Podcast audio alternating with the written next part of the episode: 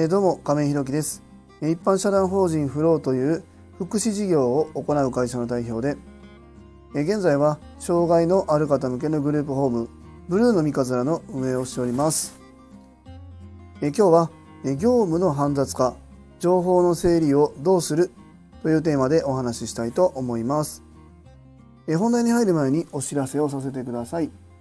現在グループホームブルーの三日面では入居者様がえ5名ですね、えーと、先日引っ越しの手配も終わりまして、えいよいよね10月の2日から、えご入居いただけるということに決まりましたので基本的には入居様が5名です、えですので空きが1部屋です、えあと体験利用や見学のご予定もいただいております。それに伴いまして2棟目の準備も行っております。ブルーの三日面の見学ご希望の方ございましたら概要欄のリンクをご覧いただきまして公式 LINE 等でご連絡いただきますようよろしくお願いいたします。あと皆様にもう一つお願いです。現在ブルーの三日面ではボランティアさんを募集しております。そちらも公式 LINE などでご連絡くだされば幸いです。それでは本題です。今日は業務の煩雑化情報の整理をどうする？というテーマでお話ししたいと思います。えーと、久しぶりの久しぶりのね、えーと、通常放送ということで最近ねちょっとあのライブ配信の方が多かったんですけどもまあまあネタが尽きてるとかそういうんではなくてですね、まあ、あの最近いろんな動きがありまして、つどつどねライブ配信で状況の方を報告しながらえーと、グループホームブルーの三日面がねどういうふうに動いていってるかっていうのを皆様にお知らせしたいなと思って、えー、ライブ配信の方は多くなっております。えー、日々ねこれからもライブ配信もしかしたら多くなるかもわからないですけども皆様のあのお付き合いいただければなというふうに思います。えー、でですね、えーと、今日の、えーと、情報の煩雑化煩雑化っていうところでその整理のねところなんですけども、まあえーとまあ、結論から言うとまあ最終的に自分も答えが出てないので皆さんどうされてますかっていうところのお伺いなんですけども。えー、というのもですね今あの最近ねまた改めてちょっと途絶えてたんですけどもパソコンスマホアプリの Notion っていうのを今使ってまして、え、それで情報の整理をつどつどね、え、残していくようにしております。まああの最近だと、ま、インプットの部分あとメモの部分えー、タスク管理の部分だったり自分がやりたいなと思えるような仕事やらないといけない仕事みたいなことも含めていろんなところにね情報が、えーと、散らばってしまってまとめることができなくって今どういう状況まで進んでるのかなっていうのを自分の中であんまり把握できてなかったなというふうに思ってて、えー、その辺も含めてねこのアプリの Notion っていうのを今使うように、まあ、してます。まあ、これがいいのか悪いのかちょっと今えー、またあの検証していかないといけないなというふうに思ってて、えーと、今日も、まあ、この間からかな Notion の整理というか、えー、まずスタートするための何、えーと、て言うかなひな形みたいなところの準備に結構時間使っちゃっててなんかこの時間他にもできたんじゃないのかなっていうふうに思うんですけどもまあまあそれはそれとしてちょっと今週ぐらい今週というか来週ぐらいかなぐらいまではえー、ここをきちんと煮詰めていきたいなというふうに思うんですよね。まあ、というのもやっぱりあの冒頭の挨拶でもありましたが、えー、最近ねグループホームの方が今6人満床で、えー、ようやっとまあ以前に6人満床になったこともあるんですけどもまあまあ、えっと、5人に今なりまして次のお一人様がまた、えー、10月からね体験2度ほど来て11月も体験してで12月ぐらいにはなんとか入居に持っていけたらなっていうふうに思っているんですけども、まあ、これもどうなるか分かりませんし、まあ、それ以外の方も今、えー、とグループホーム入居に向けてねご要望いただいているというところもありまして、えー、2棟目、えー、2棟目あとはマンションタイプこの辺の、えー、進めていくっていうことも、まあ、業務の中に入っているのかなというふうに思っております。でまあそれ以外にも現状ね今グループホーム1棟目やっている中での業務まあそれは、えー、入居者さんの支援記録管理だったり、えーとまあ、あの国保連というね行政の請求もありますのでこの辺のお金の部分だったり、えー、シフト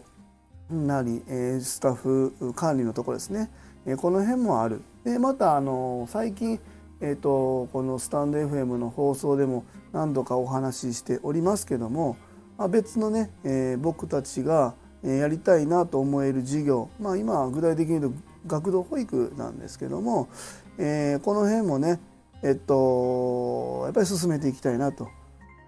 未来で、まあ、いつかやりたいなとかじゃなくって、え、今年来年中にはなんとか形に持っていけるようにするにはやっぱり逆算してね何から始めていかないといけないっていうことをきちんと整理していく必要があるなというところですね。で当然、えっと、僕は事業の、まあ、代表というところもあるので他のスタッフはね今ある目の前にある業務をきちんとこなしていくっていうのが業務になっているのでここはやっぱり新規事業とか2投目3投目っていうのは今現段階ではですね僕の大きな役割の一つになってくるかなというふうに思うのでこれは人に任せるのではなくてですね、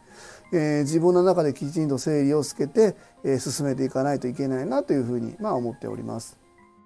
まあ、そんな中でやっぱり情報がさっきも言いましたけどもこうかなりいろんなところに散らばっていたりこれがきちんと進んでいるのかなっていうことがきちんと把握できないまま日々過ごしてしまうと無駄に時間が経ってしまいますのでねえ、この辺の整理っていうのをきちんとつけていく必要があるなというのを改めて思っております。このアプリの Notion っていうやつです。後で概要欄のリンクにも貼っておきますけども、まあ割と最近は皆さん使ってらっしゃる方が多いみたいで、僕の身近な人たちでも、まあ、Notion 使ってるよねっていう方があ数人ねいらっしゃるかなと思いますね。まあ、Notion のいいところは、まあ何でもかんでもそこにもうぶっ込んでいけるっていうところで、まあ、あとはまタグ付けしたり、まあ、いろんな情報の整理の仕方っていうのは人それぞれあると思うんですけども、まあ後で見返したり情報の整理する時にはすごく便利なツールなのかなというふうに思ってて、まあ、それ以外にも僕もね割とノートだったりどうでしょうね iPad でいろんな純正のアプリとかもいろいろ試したんですけどなかなかこの辺がうまくいかないなっていうふうに思ってて、ま、何かもしねこのお聞きの方の中でですね情報整理こういうふうにやってますよとかもしくはこう Notion の使い方でこういうのがすごく参考になって今私も実践しているんですよみたいなのがありましたらですね ちょっと教えてほしいなというふうに思ってます。まあ、仕事のところの情報の整理はそんな感じで、まあ、それ以外にもねやっぱりプライベートでは、まあ、子どものことだったりあの最近はねフランス語の勉強もしてるんですけどもこの辺もねなんかこう進捗あのうまくこう何て言うかな情報の中でまとめられたらいいなと思っててこの辺もね結構散らばるんですよね。ここら辺を、まあ、整理つけていくっていうことが自分がこう日々過ごしていく中で、えー、きれいに整理できながら進んでいける方法なのかなというふうに思ってます。え今日は業務の煩雑化情報の整理をどうするというテーマでお話しさせていただきました。え最後までお聴きくださりありがとうございます。次回の放送もよろしくお願いいたします。え今日は日勤ということで朝から夕、え夜のね7時、え過ぎぐらいまで、え勤務の方させていただいて、えそこからですね、えーと、うちのサビ館の安田さんの、まあ、家族も含めて、えあとはいつも行っているえー、お取引ねさせていただいてるケーキ屋さんがあるんですけどそのご家族も一緒に来ていただいて、えー、僕があの前職でね、えー、部下だった方が今焼肉屋さんたまにこう差し入れというかお寄付いただくんですけどお肉ねそこに皆皆さんで食事に行こうかなというふうに思ってます。まあ、ただ食事に行くだけじゃなくて、えっと、ケーキ屋さんと焼肉屋さんをつないでなんか焼肉屋さんがねケーキを始めるっていうことでちょっと今攻めあぐねてるみたいなんでこの辺のアドバイスをしてもらおうかなと思ってちょっとつないでみようかなというふうに思ってます。なんかね焼肉屋さんがケーキをやるっていうのが ちょっとなかなかおもろいなと思って、えっと、今も現状やってるんですけどもなんかうまくいかないみたいですわ。あの売り方というより製造方法のところがねなかなか難しいみたいです。では、えー、本日も素敵な一日をお過ごしください。一般社団法人フローの亀井宏樹でした。アビアント